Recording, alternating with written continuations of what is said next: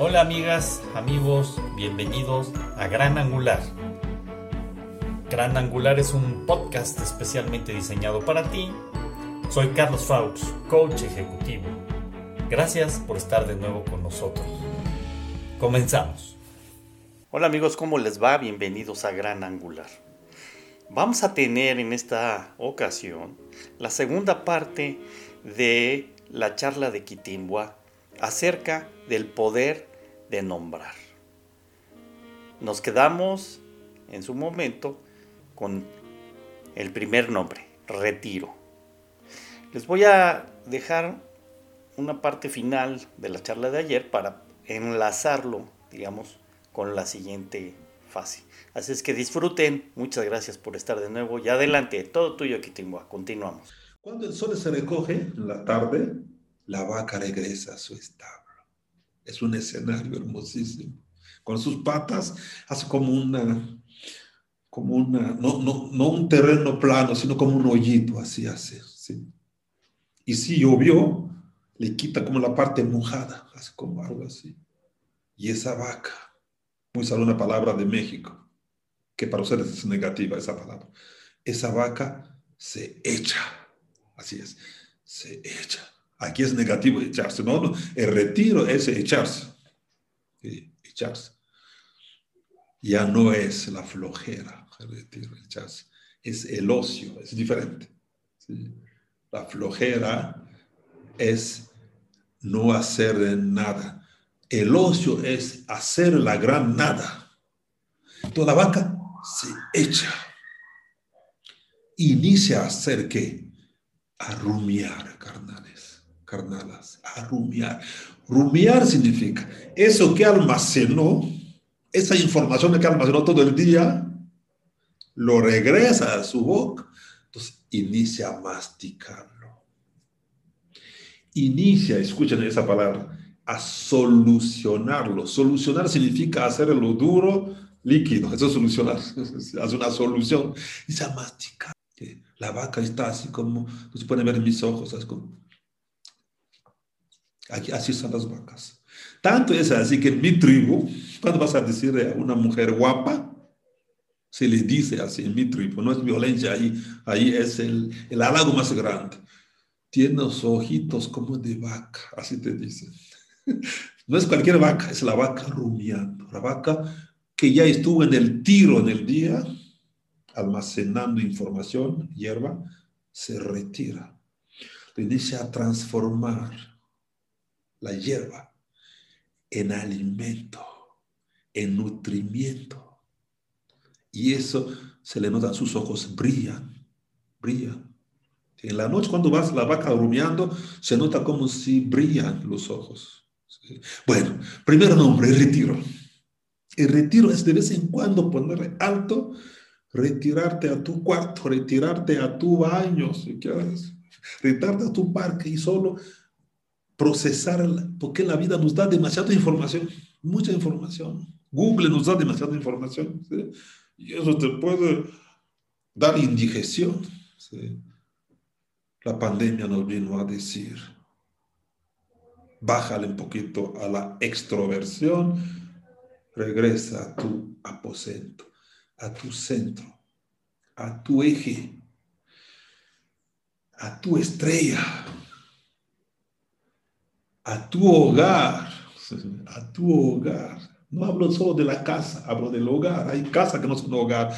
La palabra hogar en latín se decía fogar, al fuego que está en el centro tuyo, esa fogata que se llama espíritu. Regresa allí y retírate. Y no es para huir, es para almacenar fuerzas. Regresar. Su servidor, por ejemplo, en la pandemia, cada vez que se hace retiro, inventa una conferencia. Porque a eso me dedico. Cada vez que se retira, se da cuenta que, ah, mira, con lo que me explicó tal paciente, no pude ayudarlo, ya tengo claridad, mañana nos vemos, lo puedo apoyar, ¿sí? Necesitamos retirarnos. El retiro no es una cosa religiosa, hermanos. El retiro es una necesidad del alma. Retirarme para ver mejor. Bueno, La segunda palabra que les propongo que le demos a eso que estamos viviendo es la palabra eh, retaguardia. Retaguardia, ¿sí? Es otra forma de decir lo mismo, pero es otro nombre. La vida la solemos vivir todos en la vanguardia, en la competición, a ver quién gana, a ver quién pierde, quién es el loser, sobre tus escombros vivo.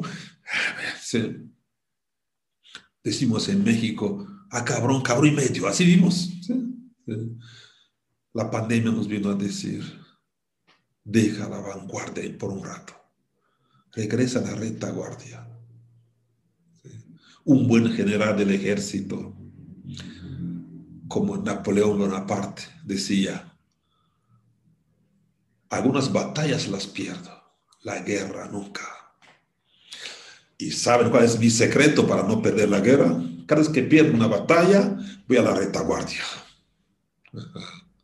Me retiro a la retaguardia. ¿Para qué? Para evaluar qué pasó, qué no hice bien y para armar nueva, nueva estrategia. Retaguardia. Un general que va a la retaguardia no pierde. Hace bien para, se retira para armar nueva estrategia, porque la guerra tenemos que ganarla siempre. Citando a Víctor Franklin, mi maestro, él estuvo en campo de concentración con su pueblo judío, donde los judíos estaban aplastados, abusados, golpeados, animalizados. Y él les decía siempre, te pueden hacer de todo, te pueden incluso violar. Una sola cosa no te podrán hacer es tu última libertad. Nadie te puede quitar tu dignidad. Así les decía. Nadie te puede quitar tu dignidad. Que la pandemia no te quite tu dignidad. ¿sí? Ve a la retaguardia, te toca a ti sacarle como, no sé, lo bueno a esa, a esa retaguardia. Por ejemplo, en mi caso, yo trabajaba viajando, iba ahí. Cuando fui a la retaguardia me di cuenta que tengo oportunidad, yo, yo, yo, de convivir más con mi hijo, con mi esposa. Le, veo esto, ¿sí? le veo eso. La retaguardia encuentras otro. Ah, Pues vamos a hacer otra forma de convivencia. ¿sí? Entonces, eh, arme una, un, un, consultorio, aquí donde estoy ahorita, es frente a la casa, ya no es el mío porque mi consultorio lo siento encerrado, entonces yo quiero estar afuera, pero estoy dentro porque es vidrio. La retaguardia te va ayudando como a sacarle luz a las cosas. La retaguardia me ha ayudado muchísimo a mí a, hacer, a volverme amante de las plantas. Les puedo presumir de mi, mi casa ya cuido mucho las plantas, porque ya no es encierro, no es cuarentena, no es confinamiento, sino retiro, sino retaguardia. Quiero terminar confrontando mis dos grandes maestros, Víctor Frank y Albert Camus. Víctor Frank le decía, el sentido siempre existe, tienes que buscarlo y encontrarlo. El sentido está allí, búscalo, lo vas a encontrar. Camus le decía, uh, uh", y estoy de acuerdo con, Camus, eh, Camus, pero sin cancelar a mi maestro eh, eh, Frank. Hay momentos donde las cosas de la vida no tienen sentido. ¿Qué sentido tiene la muerte de un hijo?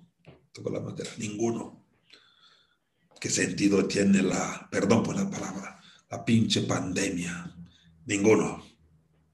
Pero seguía mi, mi amigo Albert Camus. Te toca a ti inventarle un sentido crearle un sentido, porque no solo eres creativo, carnal, carnal, eres creador, creadora. Te toca a ti darle un sentido, ¿sí? Voy terminando, ¿sí?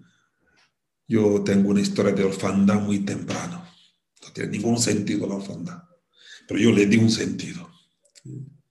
Cambiando esa palabra, no soy huérfano pasé por la orfandad, es diferente, cambio de nombre, no soy huérfano, no, Entonces, armé una fundación que cuida de 72 huérfanos en Congo. No soy huérfano, pasé por ahí.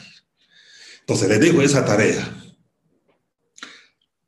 Eso que estamos viviendo, que no tiene sentido, dale un sentido cambiando la forma de nombrarle, de darle nombre. Muchas gracias. Qué bárbaro. Este, muchas gracias, Kitimba. De verdad, de verdad, te lo agradezco mucho. Yo, yo eh, creo que, como dices tú, el sentido que les podamos dar las cosas, a las cosas que vivimos, es lo que nos hacen pues, tener, obviamente, una mejor esperanza y una mejor forma de ver la vida.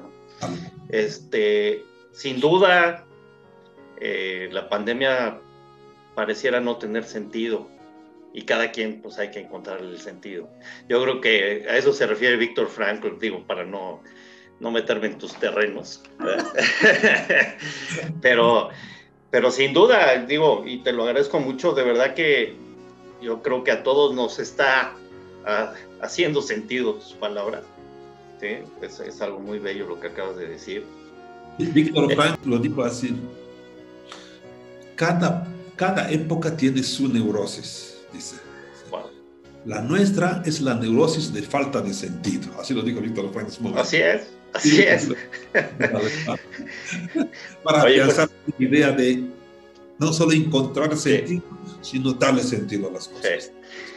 Y bueno, pues yo te agradezco mucho este tiempo que nos has regalado a todos nosotros por darnos un poquito la posibilidad de darle sentido a lo que estamos viviendo y a enfocarnos y a reenfocarnos y a ver el poder de nombrar el poder que tiene la palabra y el poder de nosotros de, ser creadores. Creadores, tal cual. y eso es un regalo de Dios, ¿eh? el ser creadores. Entonces, amigos, muchísimas gracias. Espero que les haya dado sentido como a mí. Y pues por aquí nos estamos escuchando el día de mañana. Cuídense mucho, recuerden que esto sigue. Y sigue desde Argentina, Australia a Noruega. O sea, estamos viviéndolo a nivel global y hay que cuidarnos. Hay que seguir lo que nos dicen las autoridades. Así que amigos, muchas gracias. Nos escuchamos mañana y recuerden, seamos agradecidos. Eso es lo más importante. Que les vaya muy bien.